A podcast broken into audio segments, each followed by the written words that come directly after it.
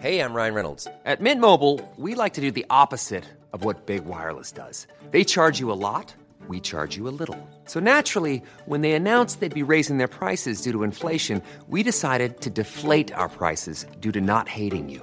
That's right. We're cutting the price of Mint Unlimited from $30 a month to just $15 a month. Give it a try at mintmobile.com slash switch. $45 upfront for three months plus taxes and fees. Promo rate for new customers for limited time. Unlimited more than 40 gigabytes per month. Slows. Full terms at mintmobile.com. Esto es República H. La información más importante de lo que pasa en el interior de la República. Con el punto de vista objetivo, claro y dinámico de Blanca Becerril.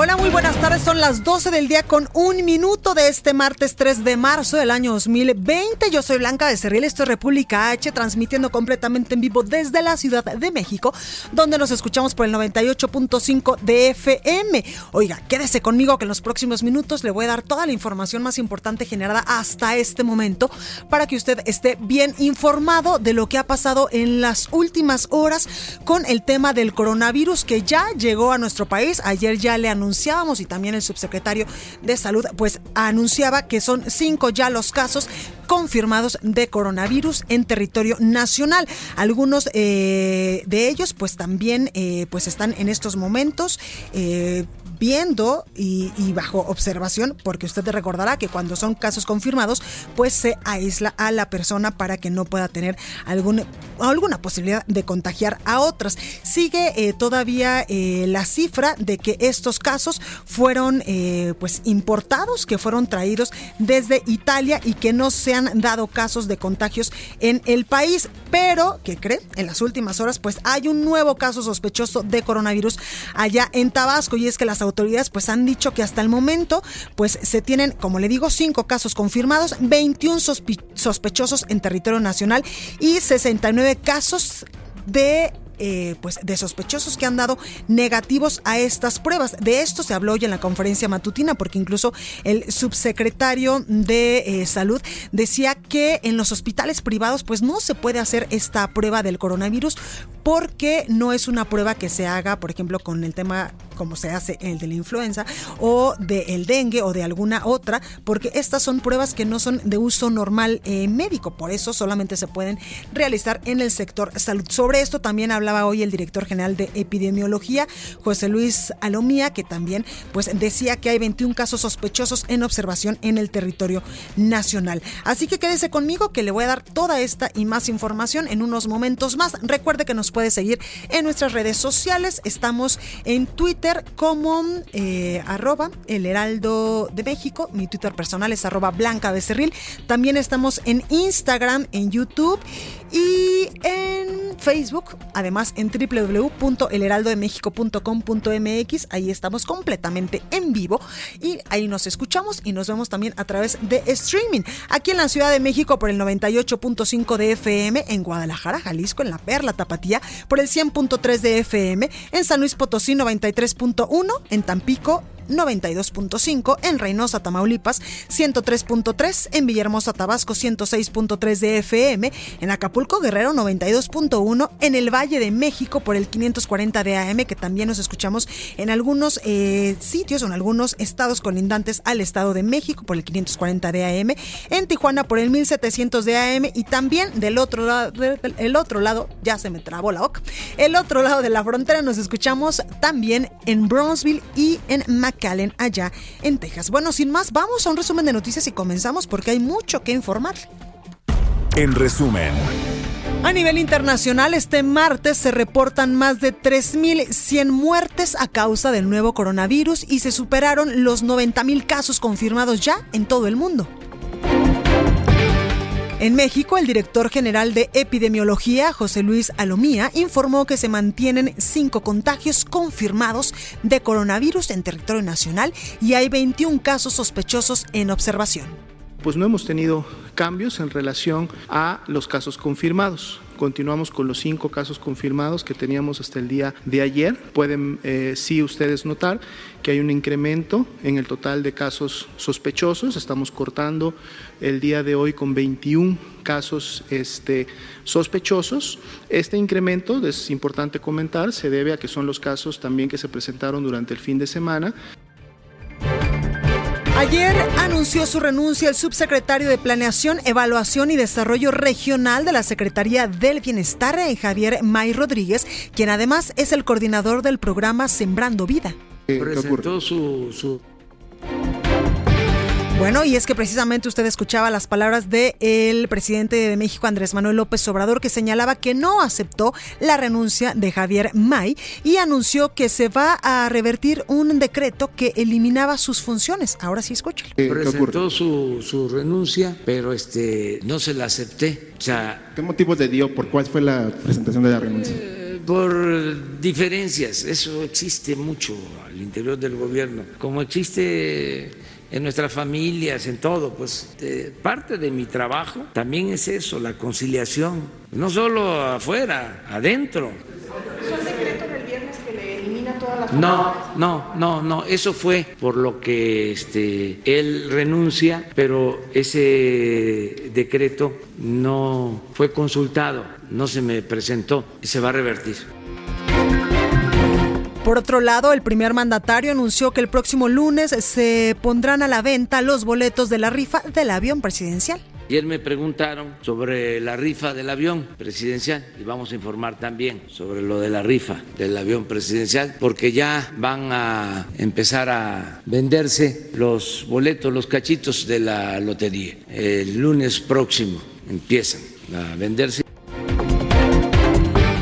Ernesto Prieto, director de la Lotería Nacional, vendió el primer cachito de la rifa al presidente López Obrador, quien aseguró que de ser uno de los ganadores donará su premio para becas de estudiantes. El día de hoy voy a hacer entrega de la primera venta del billete de avión presidencial al señor presidente. Le voy a entregar el número 000 para que él pueda efectuar el pago de este billete que es de 500 pesos. Más este, informar que si me saco el, el premio de 20 millones, este, va a ser para becas, lo voy a entregar.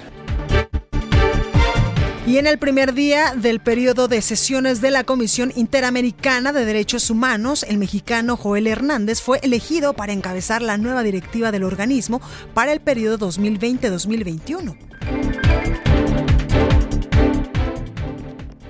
La nota del día.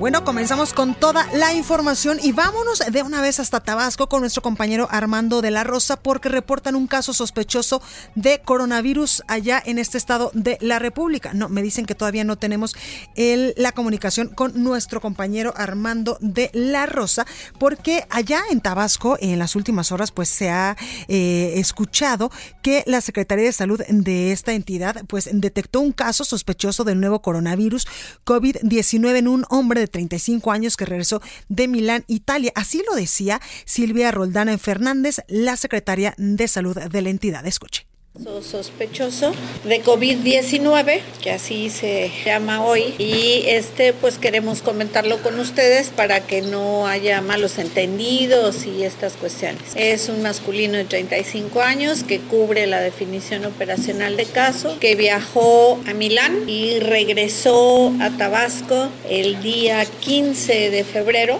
y empezó sus manifestaciones clínicas el 28 de febrero. Está bien, no tiene un cuadro agudo serio, está bastante bien, está en su casa, estamos ya trabajando con su familia y con él y haciendo el estudio de todos los contactos. Pues ahí lo tenemos Armando de la Rosa. Buenas tardes, ¿cómo estás? Hola, ¿qué tal? Muy buenas tardes, Blanca. Pues bueno, pues aquí seguimos precisamente al pendiente de la información y es que precisamente, pues como ya lo estábamos mencionando, pues ayer eh, la secretaria de Salud del Estado de Tabasco, pues bueno, pues confirmaba que había un caso sospechoso de coronavirus en la entidad. Se trata de un hombre de 35 años de edad, el cual pues habría viajado en días pasados a Italia por razones de por razones de trabajo y al regresar a la ciudad de Villahermosa pues bueno pues después comenzó a presentar síntomas por lo cual pues bueno pues acudió ante la Secretaría de Salud pues quienes efectivamente eh, dijeron que manifestaba los síntomas parecidos al COVID-19, por lo cual esta persona pues no fue como tal trasladada a un hospital, sino que se mantiene aislada en su vivienda en la ciudad de Villahermosa, esperando a que pues se confirme si tiene o no coronavirus. Cabe señalar que la titular de la Secretaría de Salud de Tabasco, la doctora Silvia Guillermina Roldán Fernández, destacó que sería en 48 horas a partir de ayer en la noche, que fue cuando ofreció la rueda de prensa, eh, que se determinaría si efectivamente los resultados dan positivo o negativo. Entonces, pues esperamos que sea para mañana, eh, punto de las 8 de la noche, que eh, anuncian las autoridades si efectivamente se trata de un caso de coronavirus o no, el que tenemos aquí en el estado de Tabasco. Por lo pronto, pues bueno, pues esta persona se encuentra aislada en su domicilio y pues seguimos muy al pendiente. Cabe señalar que en varios puntos del estado ya se instalaron algunos módulos itinerantes para hacer conciencia sobre la enfermedad y en el Hospital de Alta Especialidad Doctor Juan Garaján Casasus aquí en Villahermosa se instaló una pequeña clínica aislada precisamente para atender a los pacientes que presenten los síntomas. Ese es el reporte. Ahí lo tenemos Armando de la Rosa desde Tabasco. Gracias por esta información. Gracias y seguimos al pendiente con la información. Gracias. Y precisamente también eh, Silvia Roldán Fernández, la secretaria de eh, Salud allá en Tabasco, pues dijo que hasta el momento no se tiene ninguna indicación para eh, pues suspender clases o ninguna otra actividad por este virus. No se suspende clases, no hay suspensión de ninguna actividad. Yo hoy platiqué con la secretaria de Educación, ya mandaron recados escolares, ya hablaron con sus inspectores, con maestros, con todo, de que hay que extremar las medidas higiénicas. Recuerden que la mejor medida de prevención son higiénicas, que hay que lavarse las manos 10 veces al día con agua y jabón. No es necesario andar en la calle con cubrebocas el cubrebocas lo debe de usar el paciente que tiene un cuadro gripal. Bueno, pues ahí lo que sucede en Tabasco, pero eh, el secretario de Educación Pública, Esteban Moctezuma, pues aseguró que cerrarán las escuelas en donde detecten estudiantes enfermos por este tema del coronavirus. Herber Escalante nos tiene toda la información. Adelante. Hola Blanca, efectivamente el secretario de Educación Esteban Moctezuma Barragán aseguró que aunque el coronavirus COVID-19 no ha llegado a los planteles educativos de México, por protocolo bastará con que un solo estudiante esté enfermo para aislar aquella escuela en donde se le detecte. Ayer en una entrevista en Mérida indicó que las y los maestros estarán atentos y en caso de detectar a un alumno enfermo tomarán la medida de cerrar el plantel. El secretario pues aprovechó para hacer un llamado a la población a estar tranquilos y no caer en pánico por el coronavirus, pues recordó que hay otros virus mucho más letales en México, como la influenza que provoca 15 mil muertes al año. Llamó la atención que declaró que para las madres y padres de familia es más cómodo dejar a sus hijas e hijos en la escuela cuando están enfermos, por eso recalcó que por respeto a la sociedad deben dejarlos en su casa para evitar que contagien a sus compañeros y docentes. Y aprovecho para comentarte, Blanca, que en caso específico aquí en Yucatán, ayer la Secretaría de Salud Estatal informó que hay dos casos sospechosos de coronavirus, que bueno, ya se están haciendo los análisis, eh, las pruebas correspondientes en laboratorio, por lo que en las próximas horas eh, informarán las autoridades federales si efectivamente se tratan de personas enfermas de coronavirus o no. Eh, te comento que estas, estos dos pacientes, hay el informe de que previamente habían hecho viajes a Japón y a Italia y bueno, pues eh, y tienen síntomas leves de coronavirus. Tenemos, Herbert, gracias por esta comunicación y continuamos atentos a estos eh, casos sospechosos. Eh, sí, estaremos atentos de toda la información que surja para, para informárselo a la audiencia. Pues ahí lo tenemos. Muchas gracias. Saludos. Bueno, y sobre este tema, los hospitales privados no tienen la tecnología diagnóstica para identificar el virus del coronavirus, por lo que no deben cobrar a pacientes por una prueba que realiza el sector público. Así lo informó en la conferencia matutina el presidente de México, Andrés Manuel López Obrador, el subsecretario de Prevención y Promoción de la Salud, Hugo López Gatel. Escuche.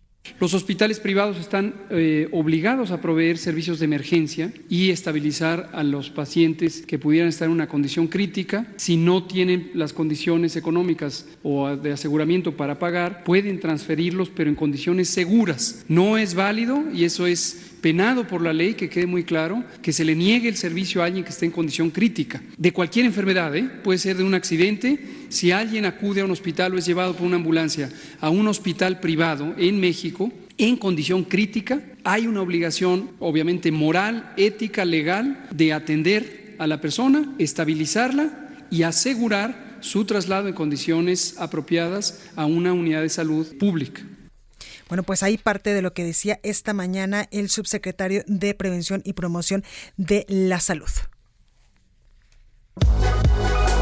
Expo Antadia Alimentaria México 2020. Consolida alianzas y negocios el 31 de marzo, 1 y 2 de abril. Presenta.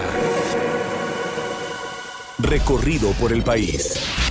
Bueno, y ya hablábamos de los casos en Yucatán y también en Tabasco de este tema del coronavirus y ya escuchamos hace unos momentos pues lo que ha dicho ya el subsecretario de Prevención y Promoción de la Salud que eh, advertía que no hay que, o sea, no se puede cobrar en los hospitales públicos esta prueba del coronavirus 2000, eh, bueno, coronavirus o COVID-19 que se está llevando a cabo o que está en estos momentos en una pandemia a nivel internacional y es que hasta el momento hay 69 casos negativos en el país, 21 casos sospechosos y 5 confirmados. Por ello, la Cruz Roja de Chiapas inició una campaña de concientización en escuelas sobre medidas de prevención ante la detención del primer caso de coronavirus en la entidad. Por ejemplo, Virginia Torres, coordinadora estatal de capacitación, precisó que las brigadas informativas eh, acudirán a instituciones de nivel preescolar y primaria para enseñarles a los niños pues cómo se deben de lavar las manos y las medidas básicas de prevención para eh, pues no contagiarse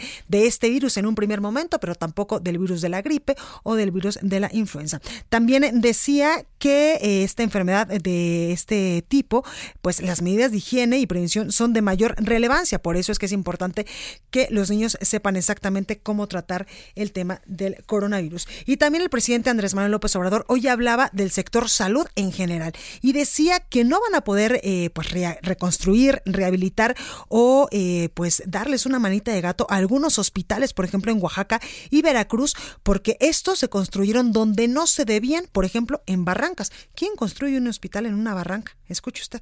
Vamos a terminar la mayoría, pero hay un número de estos eh, hospitales que ya no se pueden rehabilitar o terminar, porque por ejemplo los hicieron en barrancas, en lugares donde no se debió construir. Les voy a poner un caso, Matías Romero, hicieron el hospital en una zona de barrancas. Con el temblor, el que está en, construcción se fracturó, ahí va a quedar. Pero hay otro caso, Papanta la Veracruz, fracturado. Hay otros más. Bueno, y sobre el tema del sector salud, que pues mucho preocupa a todos los mexicanos y sobre todo pues ya lo escuchamos también al presidente López Obrador, el presidente de la Cruz Roja de Chilpancingo allá en Guerrero, Jesús Ortega Cuevas, pues informó que debido a la falta de recursos que enfrenta la institución desde el mes de noviembre del 2019, solo una de sus siete ambulancias están brindando servicio. Por ejemplo, decía que el domingo ocurrieron varios hechos de violencia en Chilpancingo que dejaron seis personas eh, asesinadas y protegidas Civil pues tuvo que realizar las tareas de auxilio. También decía que, por ejemplo, el día de ayer, lunes, pues tuvo que desembolsar 500 pesos para cargar gasolina a una ambulancia para que brindara el servicio de auxilio. Así, así las instituciones de seguridad en varias partes del país. Y en más información, ya no del tema de salud, sino en temas de, eh, pues, de posible conflicto de intereses. Hoy trascendió la conferencia matutina del presidente Andrés Manuel López Obrador, eh, pues el tema de que se va a indagar por parte de la Semarnat y de la Secretaría de la Función Pública a empresas que posiblemente podrían estar ligadas con Alfonso Romo, el jefe de la Oficina de la Presidencia de la República. Y es que tras eh, señalamientos de que una empresa de nombre General, eh, pues tenía relación o estaba ligada con Alfonso Romo, que esta empresa pues explota mantos acuíferos en Yucatán. El presidente López Obrador pues aseguraba que la Secretaría del Medio Ambiente y la Función Pública van a realizar una indagatoria porque en su gobierno no debe de haber conflicto de intereses, no se va a permitir la corrupción y otros delitos relacionados con este tema. Escuche. Tiene que investigar la Secretaría del Medio Ambiente y no hay eh, impunidad. Aquí lo que puedo decirles es que cuando Alfonso Romo, eh, otros eh, servidores públicos ingresan al gobierno, no pueden ya tener vínculos con empresas. No hay problema de conflicto de intereses porque eso no está admitido, no hay. lo que sé es que él ya no participa, ya no es miembro de esta empresa. Grandes negocios, capacitación especializada y networking para el sector comercial y alimentario. Todo en Expo Antad y Alimentaria México 2020. Forma parte de esta comunidad internacional de empresas y consolida grandes negocios. 31 de marzo, 1 y 2 de abril en Guadalajara. Informes al 5555 809900 y en expoantad.com.mx. Expo Antadia Alimentaria México 2020. Consolida alianzas y negocios el 31 de marzo, 1 y 2 de abril. Presentó. Entrevista. Bueno, pues me da mucho gusto saludar en la línea telefónica a Manuel Guadarrama. Él es coordinador de gobierno y finanzas del Instituto Mexicano para la Competitividad. Manuel, buenas tardes, ¿cómo estás? Hola, buenas tardes, Blanca. Buenas tardes a todo el auditorio. Gracias por esta comunicación. Oye, Manuel, cuéntanos, los diputados locales en nuestro país, pues no solo nos cuestan mucho dinero en las finanzas eh, públicas, porque nosotros pagamos eh, sus sueldos con nuestros impuestos, sino que además gastan más de lo planeado e invaden funciones que no les corresponden. Así lo revela un informe que ustedes han dado ya a conocer. Así es, pues mira, lo que nosotros encontramos en, este informe legislativo es que la austeridad, eh, pues que tanto se ha discutido y, que pues tanto se ha prometido precisamente que, los gobiernos, que los congresos, que absolutamente todas las autoridades van a aplicar eh, la austeridad, no termina de llegar a los congresos locales. Eh, para simplemente este año, Blanca, 22 congresos de, de estados aumentaron su presupuesto en lugar de haber permanecido, pues al menos en el mejor de los casos, con el mismo presupuesto de 2019. Lo que vemos es que eh, en algunos casos hay congresos que inclusive incrementaron su presupuesto al doble, como es el, el caso de, de Puebla, eh, aumenta 50% su, su presupuesto, 74 millones de pesos, y eh, pues bueno, este Congreso que por ejemplo venía siendo una buena práctica en términos de eh, austeridad y de costo por diputado, eh, lo que vemos es que, pues, al contrario de seguir en esa, en esa buena práctica, incrementa su presupuesto. Oye, eh, Manuel, pero ¿en qué radica que los diputados pues se vayan por la libre cuando incluso pues hay mucho del presupuesto que ya está etiquetado? Pues mira, desafortunadamente ellos eh, no predican con, con el ejemplo. Eh, todos sabemos que una facultad exclusiva de, de, los diputados es precisamente la aprobación del, del presupuesto de egresos entonces, ellos mismos son juez y parte al momento de, aprobar su presupuesto. Ellos determinan eh, cuántos recursos públicos van a ejercer a lo largo del, del año y ellos terminan dando estos eh, aumentos discrecionales. Y como bien mencionabas, Blanca, también algo que nos preocupa bastante y, que hemos visto en, diversos congresos eh, de las entidades federativas es que están ejerciendo facultades que no les corresponden a un diputado no tendría por qué estar dando eh, regalos, dando cortes de pelo, dando, eh, digamos, cuestiones asistenciales que corresponderían más a, las secretarías de desarrollo social, a las secretarías de bienestar. Eh, y por el contrario, pues sí vemos que más de eh, el 10% del presupuesto de estos congresos se destina a funciones de ayudas sociales eh, precisamente fuera de todo control, fuera de toda transparencia y de toda rendición de cuentas. Exactamente, Manuel, que ahí se abre pues una enorme puerta para los temas de corrupción y de tráfico de influencias también.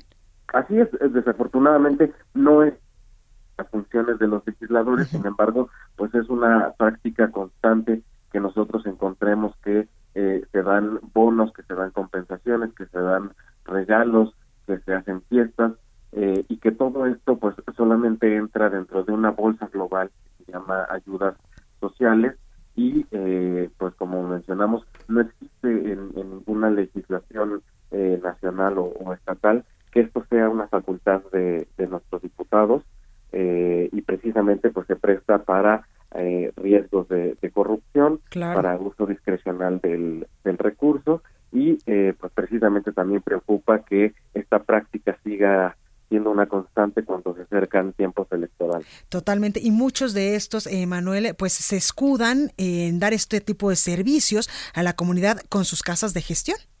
Así es. Eso, eh, digamos, precisamente es, eh, una cuestión distinta que eh, sí se les asigna presupuesto para para las casas de, de gestión, eh, pero eh, digamos estas casas de gestión lo que tienen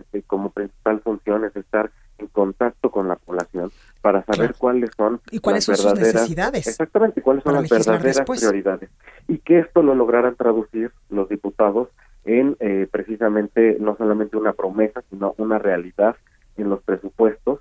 Eh, por ejemplo pues todos sabemos que eh, un tema preocupante y, y que pues es de, de, la mayor urgencia atender el tema de seguridad pública. Claro. Esto debería de, reflejarse precisamente en una petición a los legisladores en estos centros de gestión y traducirse en un aumento del presupuesto eh, para, para en materia de seguridad.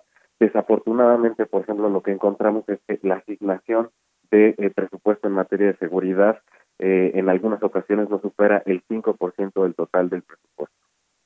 Y lo tenemos Manuel Guadarrama, coordinador de gobierno y finanzas del INCO. Gracias por esta comunicación y continuamos muy al pendiente porque ustedes pues eh, dan este informe pues de manera muy constante. Vamos a ver cómo nos va en el siguiente. Así es. Esperemos que eh, pues al menos veamos reflejado un poco de esta, de esta austeridad. Pues ahí lo tenemos. Gracias. Saca puntas. Bueno, pues vamos al sacapuntas de este martes. Yo soy Blanca Becerril, esto es República H. No se vaya, que yo vuelvo con más. Todo indica que este mes llega a México el avión presidencial y en Palacio Nacional ya revisan los detalles para que el propio presidente Andrés Manuel López Obrador haga una mañanera en lo que queda del hangar presidencial. Incluso nos dicen que ya se anda animando para subirse y conocer por unos minutos el interior de tan discutida nave. Continúa escuchando a Blanca Becerril con la información más importante de la República en República H. Regresamos. Heraldo Radio, la H que sí suena y ahora también se escucha. Heraldo Radio. Estamos de regreso con la información más importante de la República en República H con Blanca Becerril, transmitiendo en Heraldo Radio. En resumen. Amaranto Gómez Regalado, activista de Juchitán, Oaxaca, reveló que los representantes de diversos organismos públicos y no gubernamentales conformaron el Comité Regional Interinstitucional para la Defensa de los Derechos Humanos de la Comunidad Mixe Trans. En entrevista especial para el Heraldo de México, Michelle Ramos Armenta, agente de tránsito en la Secretaría de Seguridad de Puebla, manifestó que es momento de que las mujeres alcancen la voz y también generen las propuestas necesarias para que se respete a este sector. Por ello es que están eh, pues fomentando que las mujeres pues puedan ser escuchadas. En San Jacinto de Altamira, Tamaulipas, entre lágrimas y emotivos mensajes, maestras y familiares, también amigos, recordaron a la pequeña Dana Paola en el Centro de Atención Múltiple Nueva Creación, quien tras ser quien tras tener, perdónme, muerte cerebral, donó sus órganos para tres pacientes en el Instituto Mexicano del Seguro Social. En Tultepec, Estado de México, Juventino Luna Rodríguez, director de pirotecnia, afirmó que a pesar de la llegada del coronavirus al país, se mantiene firme la realización de la Feria Internacional de la Pirotecnia en la entidad y estudiantes de la Facultad de Medicina de la Benemérita Universidad Autónoma de Puebla realizaron una marcha en las instalaciones de la Fiscalía General del Estado para exigir justicia por la muerte de los tres estudiantes de medicina. A ellos se sumaron la Universidad Angelópolis y el Centro Educativo de la región de Texmelucan.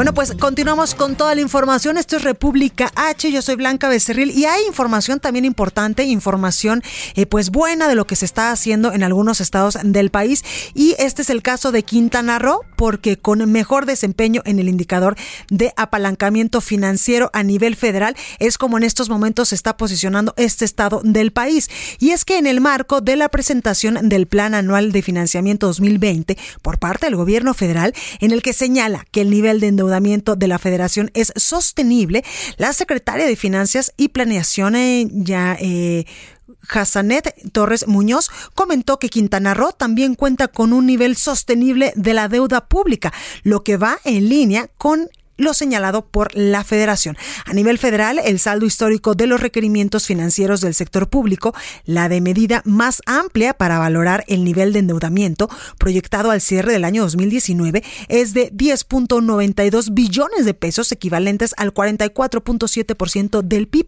del Producto Interno Bruto, mientras que para 2020 se espera que represente el 44.9% del PIB.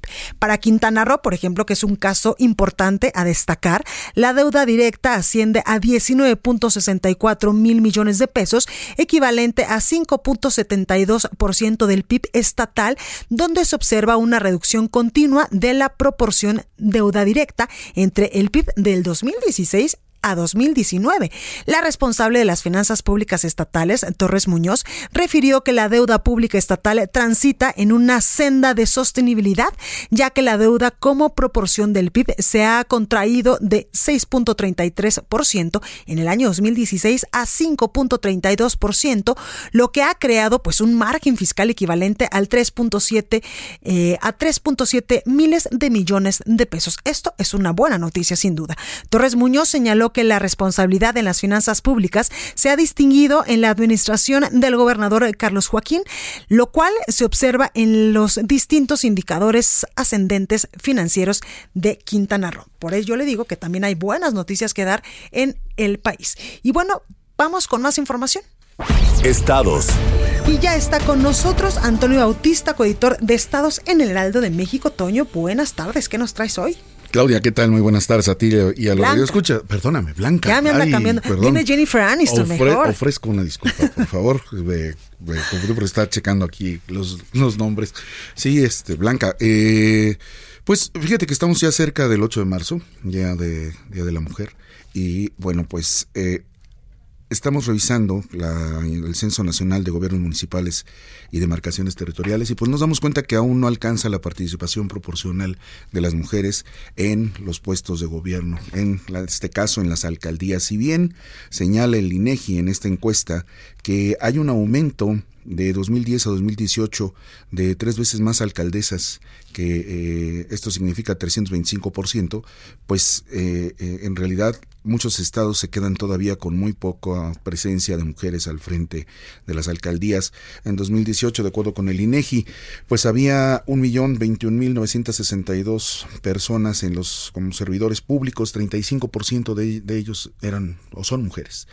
Y pues algunos estados al hacer la revisión pues se quedan con con pues vamos datos muy muy concretos. Muy pocos estados tienen digamos 50% de alcaldesas en sus, en sus municipios sin hablar de la extensión territorial o de la población.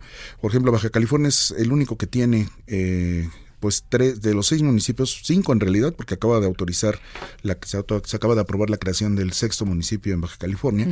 Eh, tres de los cinco actuales todavía son mujeres las que dirigen eh, estos, estos municipios. Eh, Colima, por ejemplo, es de los estados que menos alcaldesas tiene, de, las, de los diez municipios que tiene, solo dos alcaldesas están en Colima.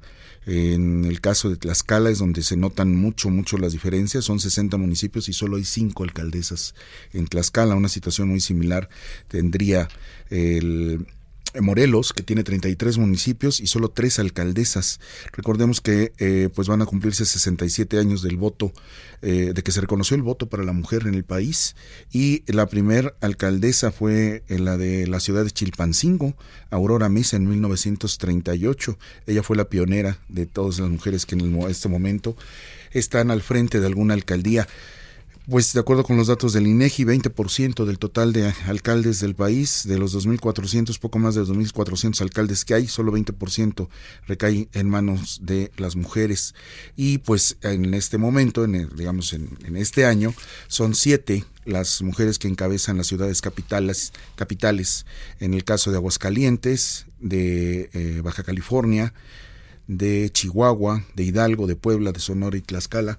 Las capitales de estas entidades están a cargo de mujeres y, aún queda, queda mucho por hacer. Eh, al ver los números, todavía falta mucho por hacer para que la presencia de las mujeres en, en los cargos de decisión y de, de, conducción de las alcaldías pues sea todavía más proporcional que con, que con el caso de los hombres. ¿no? Chiapas son las entidades donde se nota mucho. De los 124 municipios, solo cuatro tienen a una mujer al frente de la alcaldía blanca. Bueno, pues ahí cosas importantes y datos importantes que nos das, eh, Antonio, porque pues hay que recordar que el próximo eh, domingo, 8 de marzo, Día Internacional de la Mujer, y el 9, pues tal parece que sí va a lograrse el objetivo de paralizar al país cuando pues las mujeres no acudan a trabajar, bueno, no acudamos a trabajar a la escuela y tampoco eh, pues nos vean o seamos visibles en la calle. Esto como un acto en un primer momento de protesta para decir basta a la violencia que están ejerciendo contra nosotras, pero también como un acto de demostrar que somos indispensables para la vida del país. Por supuesto, por supuesto, y, a tal grado debe demostrarse ya que estas cifras deben cambiar en las elecciones. Es decir, las, las mujeres deben tener mayor presencia en no, no, no solo 20%, sino tener mayor presencia, sobre todo en los, en los estados donde se nota que son muchos municipios y todavía el número de mujeres que tienen participaciones muy pocas. Y esto ya debió de haber cambiado, eh, Toño, porque en la reforma político-electoral del 2014 ya se estipulaba que por ley el 50% de las candidaturas tienen que ser para mujeres y el 50% para hombres y se eliminaba por completo pues el tema de las famosas Juanitas, donde pues eh, tú eras, bueno, por ejemplo, yo, mujer, era la, la, candidata oficial, la titular de no sé, de la candidatura a una presidencia municipal y abajo de mí el suplente era un hombre y casualmente cuando yo ganaba o me enfermaba o en algún momento decía, ¿sabes qué? Ya no puedo con el paquete y automáticamente subías tú. Exactamente, y, eh, terminaba eh, pues sin cumplirse la demanda de la proporción en, en, los puestos de gobierno y sobre todo en los puestos de decisión y conducción que, tiene el país. ¿no? Aún está, aún queda muy, muy por debajo la participación, la equidad en la participación de, de la mujer, a pesar de que ya van a ser 67 años de que se ha reconocido eh, eh, la participación de ellas en la vida pública y en la vida política. Recordemos, pues ya mencioné que eh, Aurora Mesa fue la primera mujer alcaldesa en el 79, la primera gobernadora con Griselda Álvarez. En Colima. En Colima, exactamente. Y bueno, pues. Y hoy pues tenemos solamente dos, Claudia Pavlovich y también eh, Claudia, Sheinbaum. y bueno, pues es necesario que haya más, más, más, más Y sobre todo que también no ejerzan violencia eh, política contra nosotras. No, claro que no, exactamente. Debe de, debe de haber equidad y respeto al trabajo que se hace. ¿no? Pues ya este 9 se verá.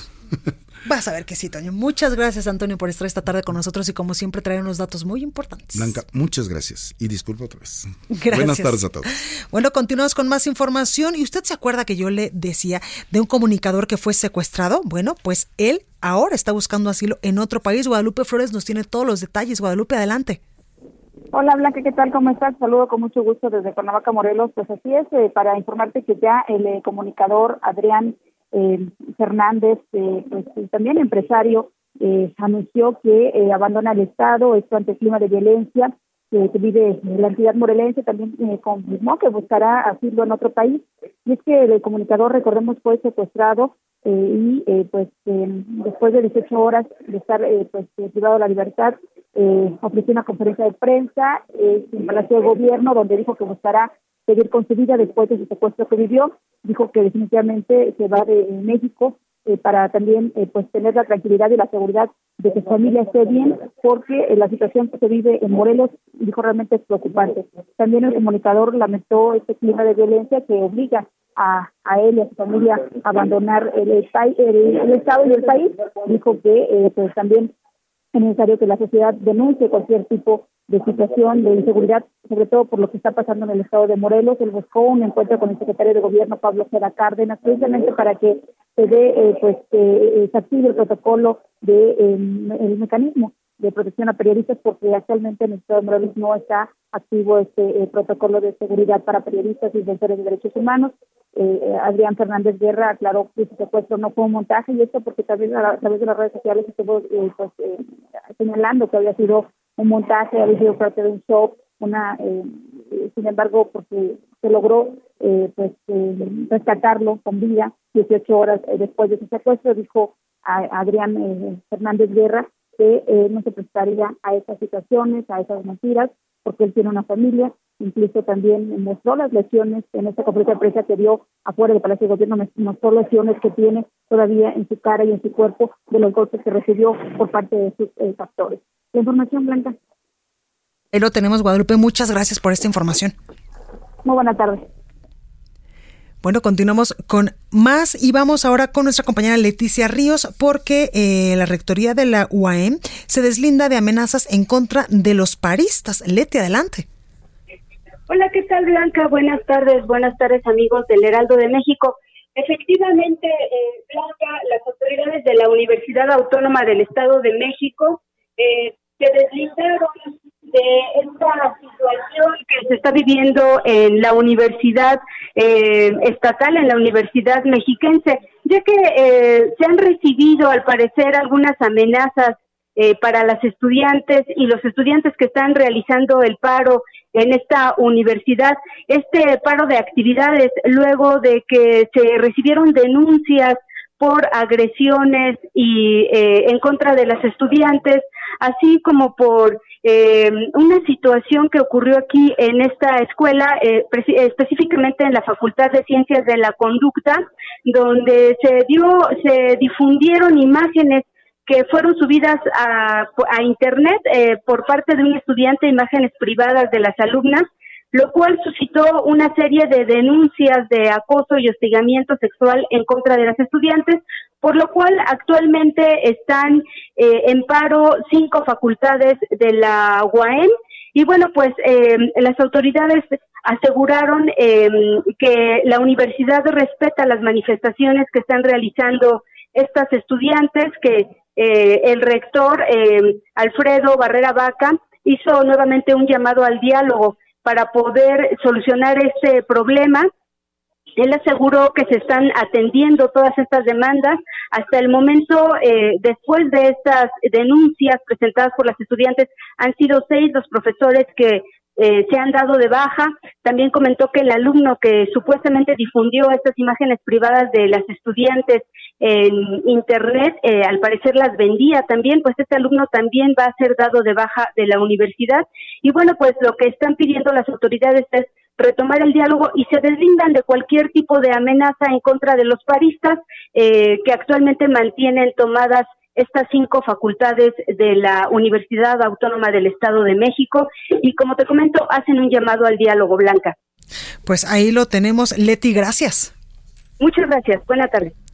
Y ahora vamos hasta Guadalajara, Jalisco, con nuestra compañera Mayeli Mariscal, cambiando un poquito de tema, porque la ONU Mujeres ofrecerá talleres de nuevas masculinidades a estudiantes de la UDG. Mayeli, ¿cómo estás? Adelante. Hola, ¿qué tal Blanca? Buenas tardes, buenas tardes a todo el auditorio. Así es, la Universidad de Guadalajara será sede del 4 al 6 de marzo del ciclo Círculos para Hombres organizado por ONU Mujeres México, que busca que ellos puedan identificar patrones de conducta arraigados y avance hacia comportamientos masculinos positivos. Comentarte que estos temas serán impartidos por Nico Nogués, quien es activista, defensor de los derechos humanos y medioambientales. Además es fundador del Instituto de Machos a Hombres enfocado en crear programas reeducativos y de asesoramiento para empresas cuyo foco son las masculinidades positivas. Comentarte que estos cursos son gratuitos y algunos de los temas que se van a abordar será el consentimiento, el tema no es no, referente a empezar a plantear el consentimiento propio desde el lado masculino. Estos, eh, estas charlas pues están dirigidos a estudiantes de la Universidad de Guadalajara, son gratuitos. El horario será de 10 a 11.30 y se impartirán en la sala de titulación del Centro Universitario de Ciencias de la Salud. Eh, solamente tienen que inscribirse a través del correo electrónico ciudades.segurasmx.unwoman.org. Esa es la información, Blanca. Pues ahí lo tenemos, una buena iniciativa, Mayeli, gracias. Así es, hasta luego, buenas tardes. Buenas tardes. El análisis. Bueno, y me da muchísimo gusto saludar en la línea telefónica a Pilar Endésiga. Ella es investigadora de Causa en Común y encargada de la investigación Ser Mujer Policía. Pilar, ¿cómo estás? Buenas tardes. Hola, ¿qué tal, Blanca? Muy bien, muchas gracias por la invitación. Gracias a ti por esta comunicación, Pilar. Cuéntanos qué arrojó el estudio Ser Mujer Policía. En México, una profesión, un oficio bastante complicado y peligroso. Así es, Blanca. Efectivamente, de la investigación de ser mujer policía, encontramos que eh, si de por sí es complicado ser policía en este país, hombre o mujer, eh, el, el hecho de ser mujer duplica, digamos, los obstáculos en cuanto a carrera policial y también las convierte en objetivos de algunas conductas indebidas. Esto quiere decir que muchas de las mujeres policías se enfrentan todos los días en ambientes definidos, creados, diseñados por hombres y para hombres, lo que genera que algunas de las conductas indebidas que suceden al interior, número uno, se normalicen, es decir, que las mujeres policías consideren que es normal que sean víctimas de algún tipo de piropo o insinuación sexual, y eso desafortunadamente inhibe la denuncia entre las propias policías. Esto es que si a nivel nacional eh, de por sí ya las mexicanas y mexicanos denunciamos poco, las mujeres policías al interior de las corporaciones denuncian muy poco este tipo de conductas. Exactamente, y es que en este estudio, pues ustedes eh, dicen que en México el 35% de las mujeres policías sufren de violencia de género, un tema bastante complicado ya para las mujeres y para las mujeres policías me imagino que tiene que ser lo doble. Efectivamente, el tema, sabemos que el tema de violencia de género en México es muy grave. Definitivamente que ha despertado las alarmas entre todas, ya sean mujeres del ámbito civil o en los cuerpos de seguridad. Lo que nosotros quisimos visibilizar a través de este estudio es que el tema de violencia justamente se expande desde los ámbitos privados de las mujeres hasta los ámbitos públicos o laborales donde se desenvuelven, ¿no? Es una socialización de la violencia que es muy desafortunada porque sucede en, y sucede en todos los ámbitos de la vida laboral de las mujeres. Exactamente, y en este estudio, eh, Pilar, me, me, llamó mucho la atención, por ejemplo, estos datos que ustedes eh, traen aquí. El 68% afirmó haber recibido por parte de sus instructores o superiores algún comentario lascivo o piropos ofensivos. El 18% fue objeto de insinuaciones o solicitudes sexuales. El 9% recibió mensajes, fotografías o algún comentario con insinuaciones o insultos. El 5% fue víctima de tocamiento, qué grave es esto, o manoseo no consensuado. Y el 1% afirmó haber sufrido pues intento de violación a una mujer policía. Efectivamente, y es muy grave aunque sabiendo que existe, que prevalecen estas conductas indebidas, solo el 17% de las mujeres que señalaron haber sido víctimas de esto lo denunciaron. Mm. Es decir, hay otro 83% de mujeres policías que aún siendo víctimas de este tipo de agresiones no denunciaron lo cual es sumamente grave que suceda principalmente en las academias de policía, que son los lugares donde las mujeres, hombres y mujeres, dejan la vida civil para insertarse en las filas de las corporaciones policiales. Exactamente, Pilar, pero también hay otros tipos de violencia.